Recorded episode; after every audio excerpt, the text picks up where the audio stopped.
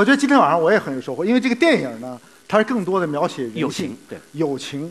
你们今天呢讲的更多是另一面，这合这两面，对哎，一个合伙，一个人。陈可辛强调的是合伙人，合伙人我们今天谈的是合伙人。啊，好那我们把目光转一下，这个王强边上有一个很大的黑包，大家一定会很好奇，为什么他到台上带这么大一个黑包上来？不是贩卖东西啊。啊，那这个呃，大家可能知道啊，呃，现在在中国啊，这个做收藏书的人很少。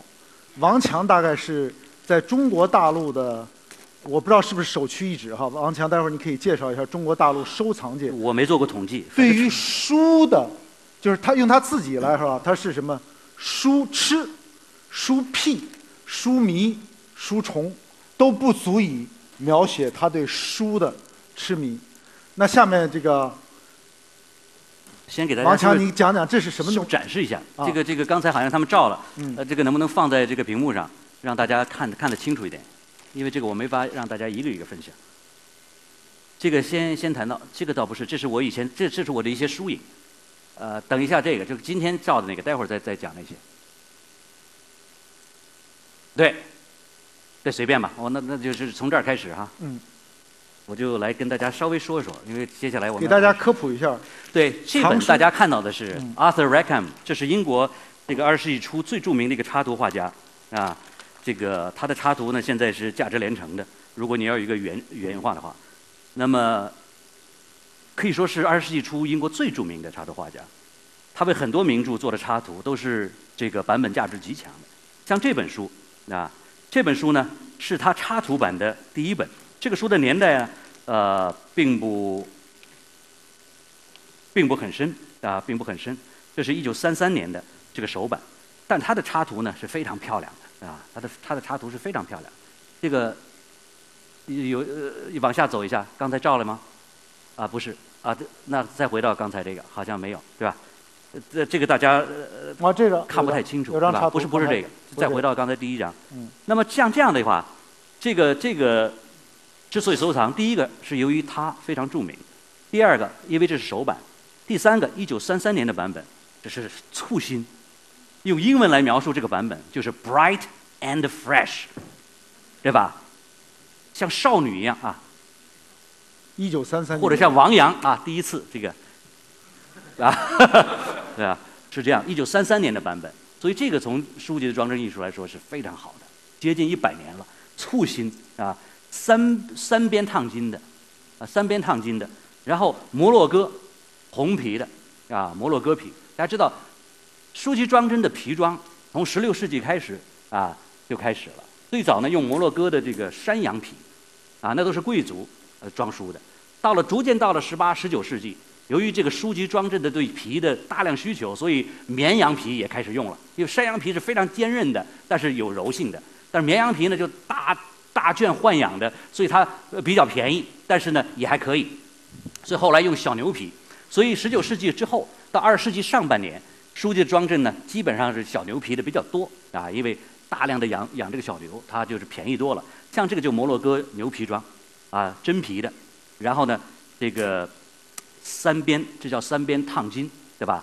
切齐的，切齐的这个这个书籍，啊，这个是非常英文怎么说？tilt 啊 gilt，对吧？就是 gilt。在在讲这个书之前，能不能简单给我们介绍一下这个收藏书籍主要是讲究什么东西？呃，我觉得是这样的啊，收收藏，因为我不谈这呃中文的啊，中文这个国国内大佬太多了，因为我的呃这个 interest 在于收集西西文的，西文呢主要是英文的，因为收集是书籍呢，第一个原则是要收英文的，为什么呢？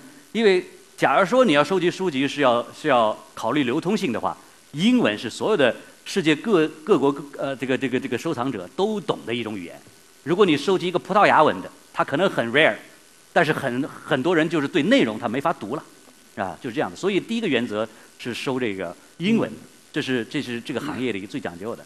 第二呢，争取收出版的，叫做首版 （first edition），像这样的一个。出版就是出版，啊，往往印五百到一千部，嗯啊，当然有的印的更少嗯，呃，像像《尤利西斯》的第一版，对吧？才印了二十二部，那个简直价值连城。现在任何你要有出版的《尤利西斯》在巴黎，对吧？莎士比亚的书店，呃呃，Sylvia Beach，给乔呃这个这个这个乔伊斯出的那个，那大概要要将近一百万美金一本啊啊，那么这是一个价值。再一个呢，如果是皮装的话，嗯要找些最著名的呃皮装正家的，因为在西方，它这个印书的壳是往往属于出版社，装这个书的皮儿往往属于另外一个叫 binder，就是装书的人。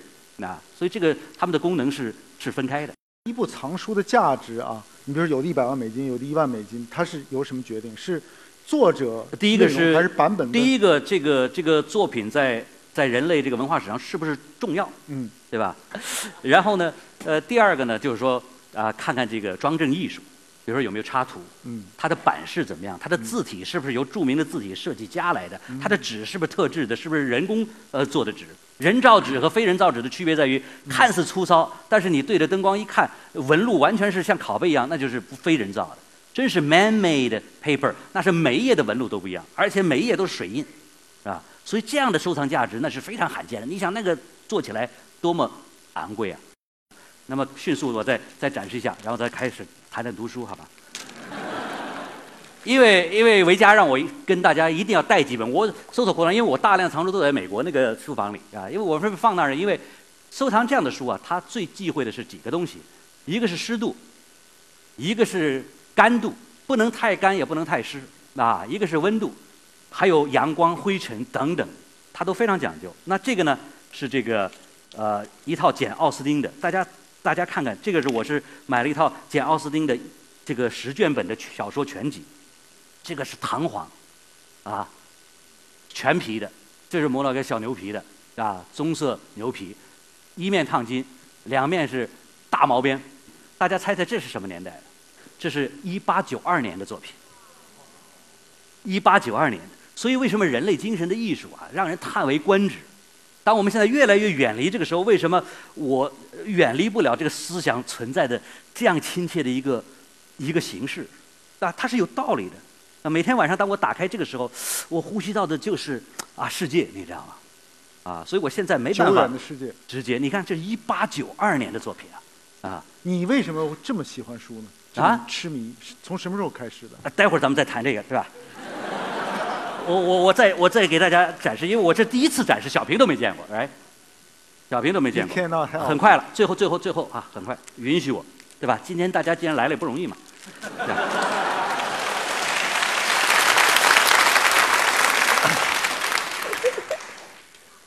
这本书，那这是一一八九八年的，完全是艺术品。这本书非常著名，叫做啊《The Imitation of Christ》，直译就是模仿基督，啊，有人翻成这个尊主圣范，啊，就这个意思，啊，或者效法基督，也就是说这是基督徒都要读的一本书，看看啊基督是怎么样的人格，那么我们怎么样在日常生活中来效法他，然后接近基督这种伟大人格，这是在宗教史上一部啊灵修的一个非常重要的著作，啊，一八九八年的作品，非常漂亮，而且它这个它这个呃书名页上的这个呃描金的这个，你看这个描金的插图是栩栩如生，啊，耶稣基督这个啊烫金，就像昨天啊刚烫出来的一样，啊这金价暴跌之前哇，啊一丝不苟啊一丝不苟非，常不赖。对吧？非常漂亮，像这样的东西啊。好，那么最后我想再给大家展示，就是二十世纪人类也能做出这样，这是大家最著名的那个意大利小说家 Eco 的那本著作《玫瑰之名》，对吧？《玫瑰之名》这是二零零一年英国的 Folio 对开本出版社出的一个，我觉得这个版本不错啊，呃，也买了。当然，这个作为收藏价值来说不大啊，但是呢，它非常有独特。你看现在书做的仍然是一丝不苟的，啊，非常有意思。行了。好，这是给大家展示一下。它最后还有一本，还有一本，这个是莎士比亚的啊、一个版本，也有意思。五几年，这有了半个多世纪的这个状态。关键它这个字形字体非常独特，啊，你读起来啊，简直是啊，觉得离莎士比亚非常近。行了，展示到此完毕，开始提问啊。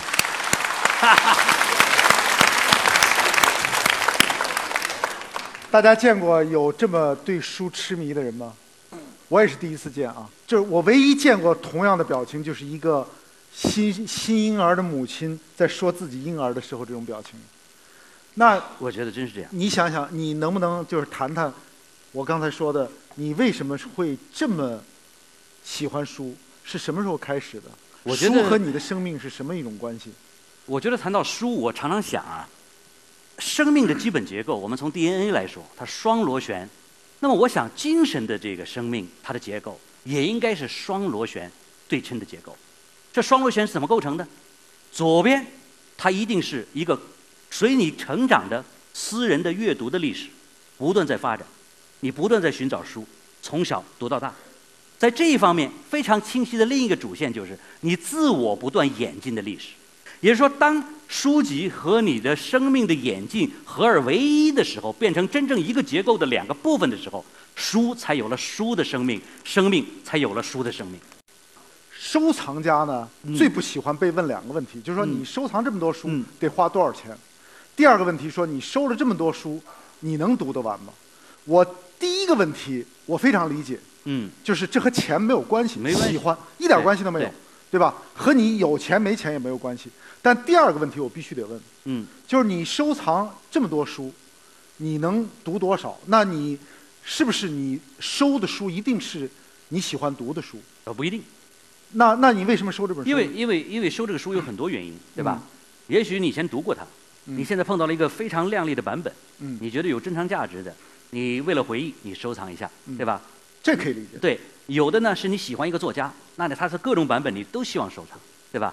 但不一定读过。但不一定不一定所有版本都读，因为你读了。比如说简·奥斯汀，我至少有他的全集不下十种，对吧？嗯但是我只要读一种就可以了。哦，你读过了，啊，还读但是但是其他的我不断要翻，不断的要翻。明白。你的读书和你的藏书是一致的吗？兴趣啊，非常一致。是一致。因为我藏的都是我认为有价值的，就是文化史价值。那你选择这么多书啊，嗯书你选哪些书读呢？其实人类历史上真正值得收藏的没那么多，嗯，没有我们想象那么多。值得读的呢？值得读的也没那么多，坦率的讲。比如说你现在到，比如说啊最近美国前呃前一个在美国嗯一个著名的这个书评家，他编了一个一个文集，收了他认为文学史上最天才的作家，他只选进了二十五位人。啊，换句话说，坦率的讲，你热爱一个作家，他就是那样。你看英国小说史那么丰富，但是值得藏的其实就那么几个啊。啊，比如说我喜欢 Virginia Woolf，嗯那 Virginia Woolf，我认为二十世纪对吧，能跟他媲美的也没多少。坦率的讲，乔伊斯讲当然可以，但是 Virginia Woolf 是 my favorite，所以他的小说的初版本我一定要收的。